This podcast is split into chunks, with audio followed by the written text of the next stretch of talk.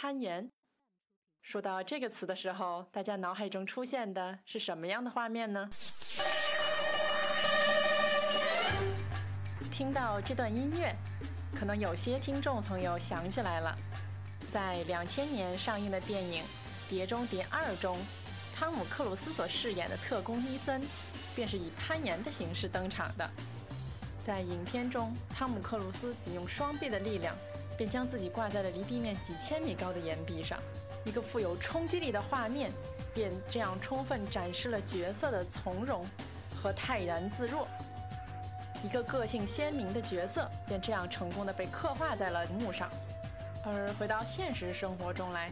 当橘子第一次完成攀岩，坐在自行车后座上，想象着自己刚才狼狈的模样，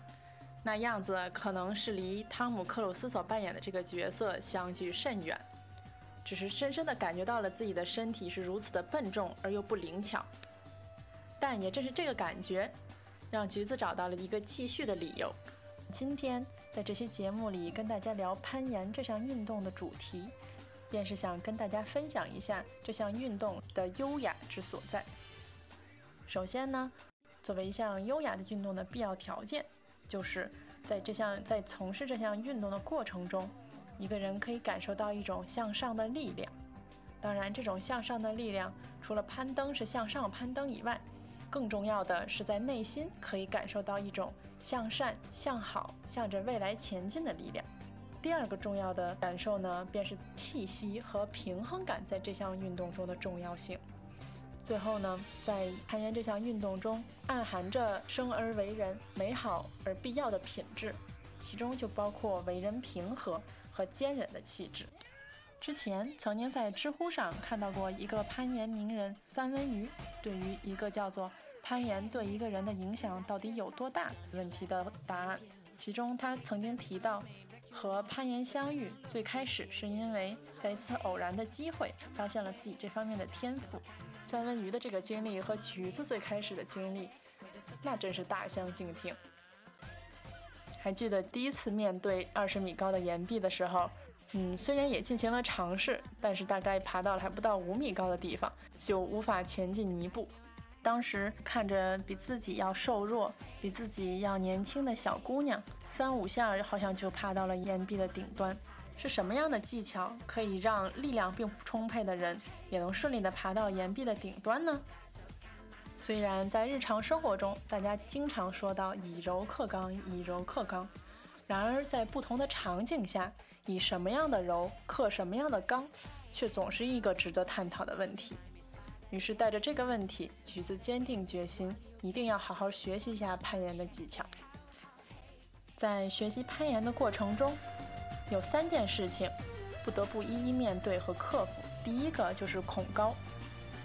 第一次爬上岩壁的时候，第一个感觉就是实在是不敢再往下爬了。精疲力尽地挂在墙上，而又不敢松手，非常想下去，可是又害怕。可以说，在这一永恒的瞬间，橘子深深地体会到了很久没有的恐惧的感觉。可能也正是被这强烈的感觉刺激到了，要求自己一定要再来爬，一直到克服这种对高度的恐惧为止。不过这样说回来的话，想要爬上高高的岩壁，也不仅仅是克服了恐惧就能达成的。在最开始的和保护绳纠缠不清的数十个小时中，橘子深刻体会到了保护绳与社会关系在我们日常生活中的相似性。如果你自己不独立站立在岩壁上，过度的依赖保护绳，一个人也是不可能向上前进一步的。然而，如果你可以自己站立在墙壁上，可以自己向上攀登，保护绳又是一种格外贴心，并在意外情况下确实可以起到保护措施的存在。而这一切的切入点，应该就是腿部和脚部的运动了。那就是如何才能实现用脚的支撑呢？在这个问题的解决上，一段和在手体的一个教练的谈话，给了橘子最大的启发。他当时提到过，其实攀岩就像是瑜伽或者太极这种运动，核心是一个重心的转移。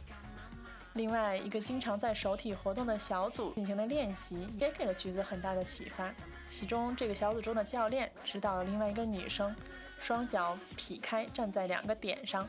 并在这个两两个点之间实现重心的反复的转移。这个练习相信对于感受双脚的支撑，确实可以有一个很好的促进作用。还记得经过两个多月的练习，第一次爬上了二十米高的岩壁的时候，对于自己在这个过程中取得的进步，以及对于自己认可的可能性的存在，还是让橘子觉得欢欣鼓舞。而实际上，爬上二十米高的岩壁只不过是一个开始。回到法国后，橘子也在法国的岩馆里面，继续通过观察其他法国人如何攀岩来学习着这项运动。开始的时候，记得总是坐在岩壁下面的垫子上，看着一个个白发苍苍的老爷爷缓缓地爬上岩壁，每个动作都自信满满、信誓旦旦。甚至是如果遇到需要使用力量才能攀爬上去的点，不厌其烦的三五次更换手脚抓点的方式和抓点的位置，以便找到最舒服的向上攀爬的姿势。看着这些攀爬中的老者，不禁为他们从容的态度和优雅的动作而打动了。而在这份从容和优雅中，却没有丝毫的犹豫，每每出手。攀岩好手们总是对自己要抓的点目的明确，而且一发即中。在这背后，让人感受到的并非是爆发力，而是一种精神层面的注意力和意志力。法国的报石馆里基本上很少有垂直的岩壁，大多都向外倾斜。在面对坡度比较陡的岩壁的时候，最重要的就是要向内尽量的扣膝盖。这样才能实现整个背部连成一条线的支撑。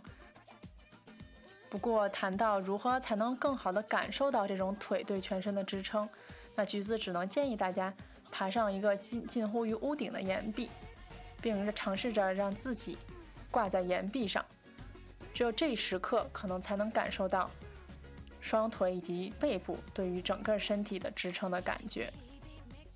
第一次处于这种姿态下。只是感觉到几乎连屁股都要抽筋了，之前从来没有使用过的肌肉，好像也不得不用出仅有的一点点力量。而正是这种感觉，让人有一种淋漓尽致的畅快感。不过谈到这种充分的尽力感，不得不提的更是对于一些自己尝试了多次仍然爬不上去的线的无数次的再尝试。记得岩馆里在一次换过各个等级的点的位置后。一个绿线，加了一个需要一个小的 dino 才能完成的点，在无数次尝试着各种姿势向上蹬去够高度超过身高的大点，都屡遭失败之后，橘子决定在家连着做了一个礼拜的深蹲，以训练腿部肌肉。当然，最后不知道是一个礼拜的深蹲有效，还是严管小伙伴们不断的鼓励，终于在一次也可以说是用尽全力的尝试之后，扒到了。这一超过自己身高的点，还记得当扒到这个点的时候，橘子心底心里再没有任何扒不住或者掉下去的想法，只是想着管他三七二十一，全身的力量、吃奶的力量都用上，我也要爬到顶。但是当时却有一种淋漓尽致的畅快，甚至事后好像有一种怎么高兴都不够的感觉。不过其实这种强烈的感觉在攀岩过程中并不多见。更多时候，在攀岩过程中感受到的是一种平和的心情。在岩壁上攀爬的时候，很多情况下，气息和平衡感才是决定的因素。有的时候，第一天和第二天仅仅是睡了一觉，但是在岩壁上的表现也会大大的不同。所以说，攀岩还是一个很好的感受自己的身体、感受自己精神的状态的运动。说到最后。还是要跟大家说一说一些实用层面的问题。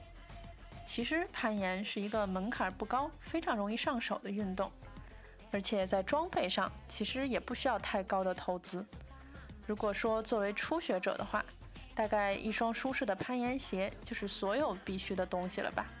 对于刚刚开始的同学们来说，甚至攀岩鞋都不是必须的，一般岩馆都提供租鞋的服务。橘子是终于在攀爬一条蓝线过程中发现，因为脚点非常的小，穿着租来的鞋无论如何都踩不住。而一直在旁边看着的岩馆的其他的顾客不禁上来跟橘子说：“可能这个时候就是你去买一双自己的攀岩鞋的好时候了。”听从了这位朋友的建议，橘子终于去买了自己的第一双攀岩鞋。而其后也顺利地爬完了这这条线。经过这一经验，橘子不禁觉得，所有学习的过程都是一个遇到问题、理解和提出问题，以及最后解决问题的过程。而对于装备的过度追求，其实反而会变成自己在一个运动上的负担。不如让自己轻装上阵，好好的享受运动可以给自己带来的乐趣和感受吧。